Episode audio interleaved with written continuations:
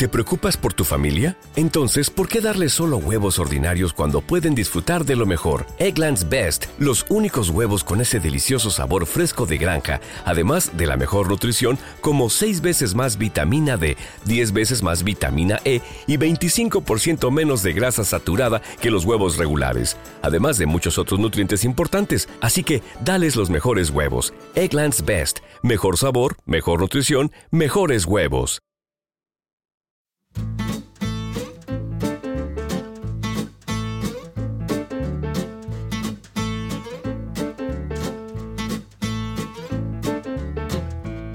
Hasta hace poco tiempo, la posibilidad de convertirse en un punto de recogida no era una cuestión que apareciese frecuentemente al trabajar con un comercio local.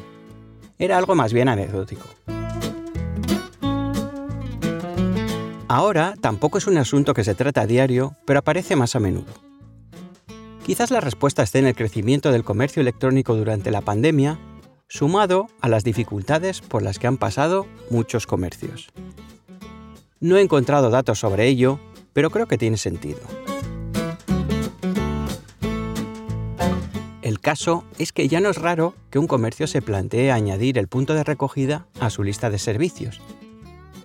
Y algo importante, empezamos a tener experiencias de comercios locales que llevan un tiempo siendo puntos de recogida. Incluso empezamos a conocer experiencias de comercios que han dejado de serlo. Precisamente, una de esas experiencias es la que me ha dado la idea de dedicar el episodio de hoy a este tema. En concreto, la de un negocio que firmó un contrato para ser punto de recogida y dos años después me compartió su experiencia y su decisión.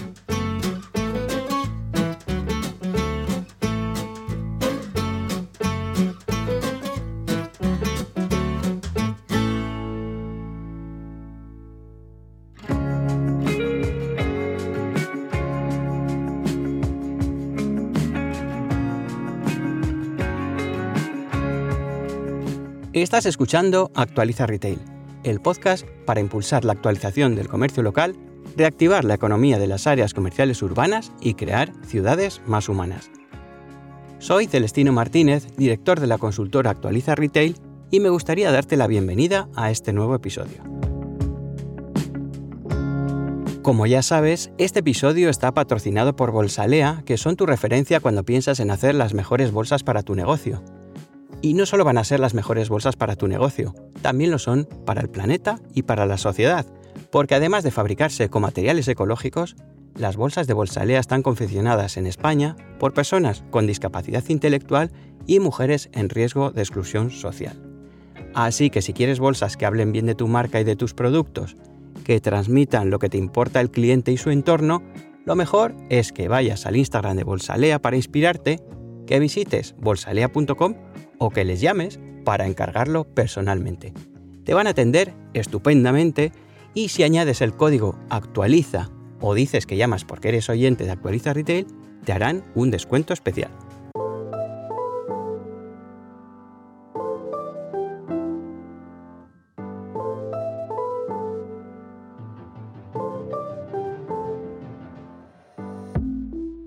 Con el crecimiento del comercio electrónico, se ha multiplicado el número de envíos de paquetería a domicilio.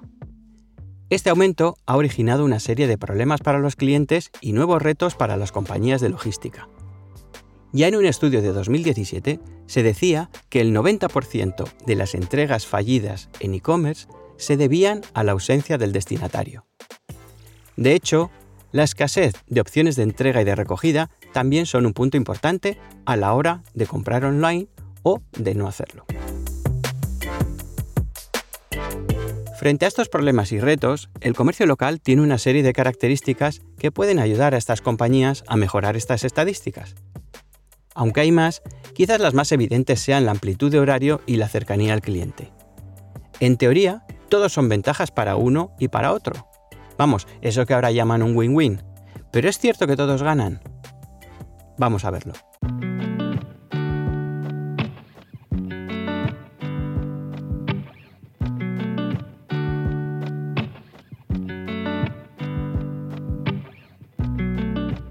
Como decía en la introducción, cada vez es más frecuente encontrar comercios locales que son punto de recogida, no es algo mayoritario y se ve más en ciertos tipos de negocio. Si nos preguntamos las razones que encuentra un comercio local para ser un punto de recogida, parecen bastante claras. La teoría es que esta actividad aporta a los comercios un ingreso adicional y un flujo de clientes. Además, estos clientes serán de un radio cercano y pueden ser clientes que ni conocen el negocio ni entrarían de otro modo. Por otro lado, la recogida puede ser un servicio más que ayude a un comercio a diferenciarse de su competencia. Todo ello por prestar un pequeño servicio que básicamente implica disponer de un espacio de almacenaje y una pequeña gestión con los clientes. Viendo la lista de argumentos, parece que hay una buena relación entre las aportaciones de esta actividad y los recursos del negocio que requiere. Cuando he hablado con comercios que son punto de recogida o he leído opiniones en artículos, la mayoría dicen que lo que más aprecian es el potencial de esta actividad para atraerles nuevos clientes que de otra manera no conocerían el negocio. En teoría, esperan que una parte de estos nuevos clientes hagan alguna compra más y que unos pocos se conviertan en clientes habituales. Más adelante matizaremos todo ello y veremos si realmente las ventajas lo son tanto. Pero ahora vamos a conocer un poco más cómo es un punto de recogida para el comercio local.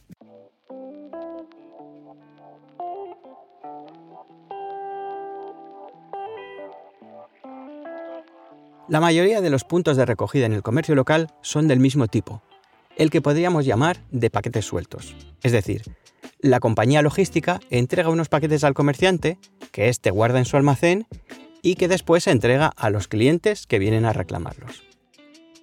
Aunque no esté muy extendido en el comercio local, hay otro sistema que es el de las taquillas automáticas. En esta modalidad hay unas taquillas instaladas en la tienda y el cliente necesita un número de taquilla y una clave para recoger su envío sin intervención del comerciante. Este tipo de taquillas se utiliza también en algunos municipios para crear una zona de recogida para el comercio local. Sería el caso contrario al que tratamos en este episodio. Estas zonas son un conjunto de taquillas que un ayuntamiento pone a disposición de los comerciantes para que sus clientes puedan recoger los pedidos fuera del horario comercial. Algunas de estas taquillas incluso están refrigeradas para que se conserven con garantía ciertos alimentos. Como decía, el de las zonas de recogida colectivas es el caso contrario al de los puntos de recogida en el comercio local. Por eso no profundizaré hoy en este tema y puede que lo toque en un próximo episodio.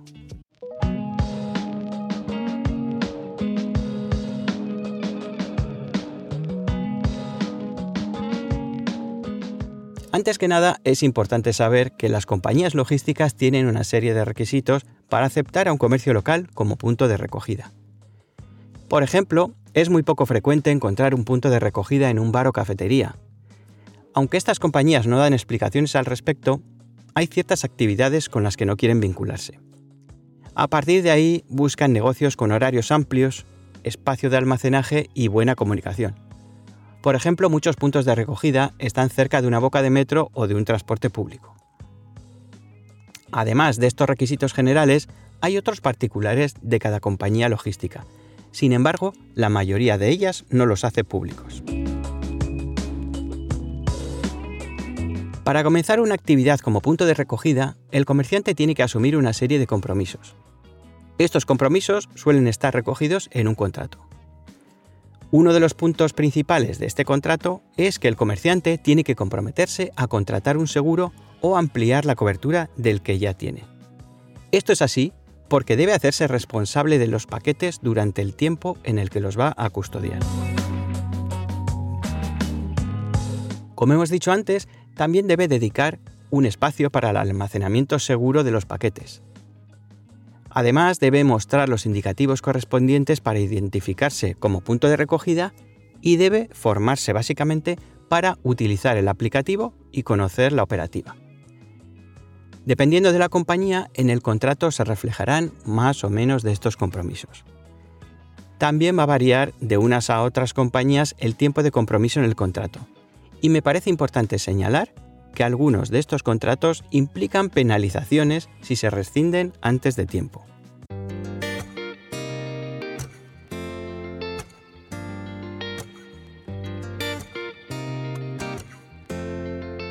Como empezamos a comprobar, todo no es tan fácil y bonito, así que creo que es buen momento para empezar a matizar ciertos aspectos iniciales. Quizás el primero sea el de la aportación económica de un punto de recogida para un comercio local. Empezaremos diciendo que la comisión por gestionar la entrega de un paquete oscila entre los 20 y los 50 céntimos de euro. Esto quiere decir que hay que entregar entre 200 y 500 paquetes para facturar 100 euros. Por otro lado, y dado que algunos paquetes pueden ser bastante voluminosos, las necesidades de almacenaje pueden ser importantes. Una característica muy habitual de muchos comercios que son punto de recogida es que hay cajas allá donde mires. Y este no solo es un problema de espacio, es un problema que termina perjudicando a la actividad principal del comercio. Hace unas semanas estaba comprando en una tienda especializada en té y café cuando llegó un transportista y dejó en medio de la tienda un saco enorme lleno de paquetes. Lo cierto es que era molesto, pero sobre todo era feo, porque rompía todo el encanto que tenía la tienda. Por supuesto, lo entendí como una circunstancia puntual y seguí con mi compra. Pero cuando volví a pasar frente a la tienda dos horas después, el saco enorme y la torre de cajas seguían en el mismo sitio. Esto me dio a entender que podía ser una situación habitual. Por lo tanto, la actividad como punto de recogida estaba deteriorando la experiencia de compra de la tienda. Así que al menos en este caso, aunque la actividad trajese nuevos clientes, serviría para trasladarles una mala impresión del negocio. Este es un buen ejemplo de las situaciones que llamé ángulos muertos del comercio local en el episodio 49.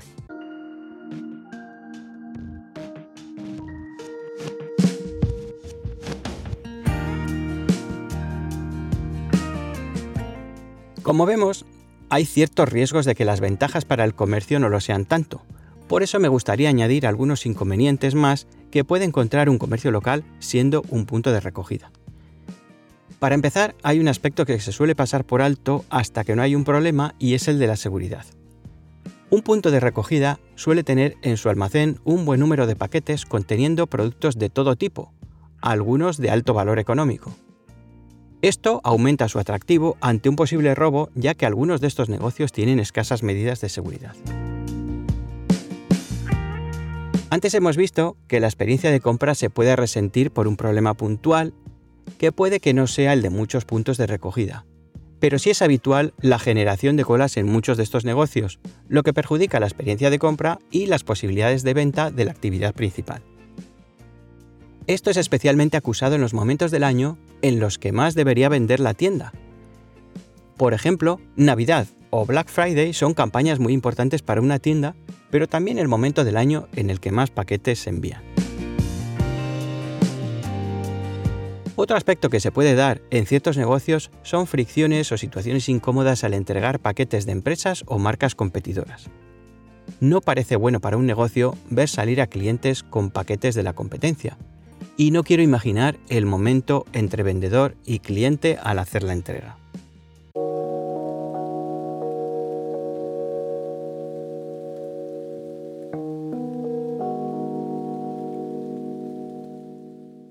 Quiero hablar ahora de una nueva modalidad de punto de recogida que por lo que he visto solo se está proponiendo en zonas rurales.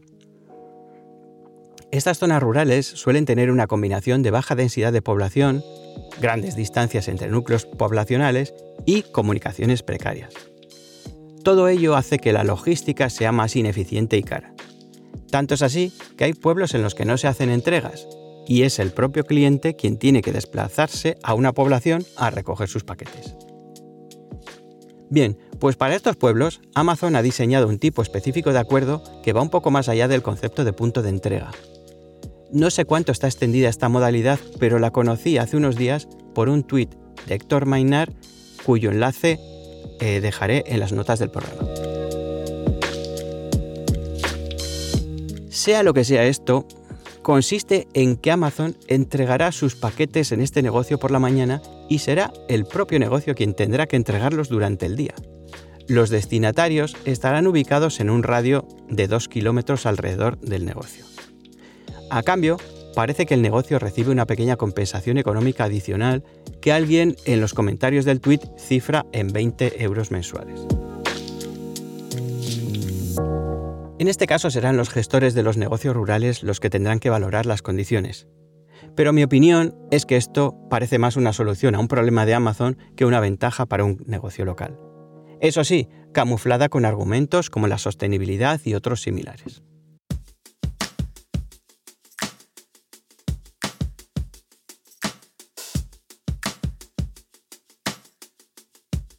Llegamos al final del episodio y creo que toca preguntarse si la opción de convertirse en un punto de recogida es una buena decisión para un comercio local.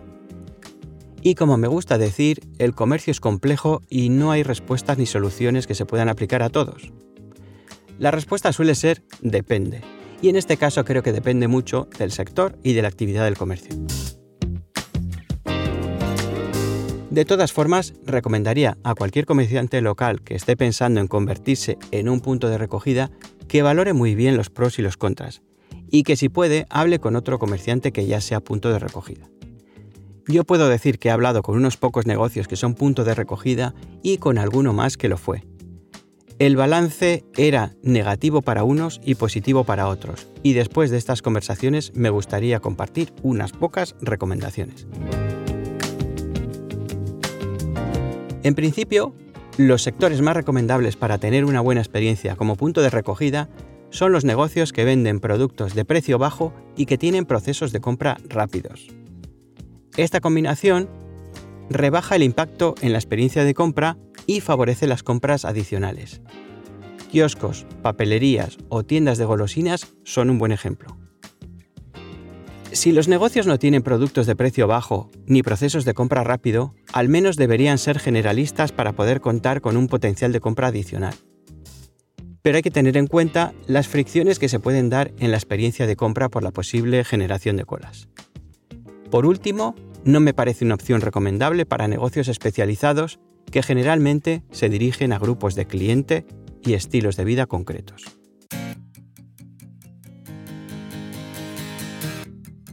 Hasta aquí el episodio de hoy de Actualiza Retail. Puedes profundizar en los contenidos de este episodio visitando mi blog desde el enlace que dejaré en las notas del programa. Si quieres información sobre los nuevos programas de actualización de áreas comerciales urbanas o quieres que imparta una conferencia o un taller para tu evento o institución, puedes contactar conmigo a través de mi web celestinomartinez.com.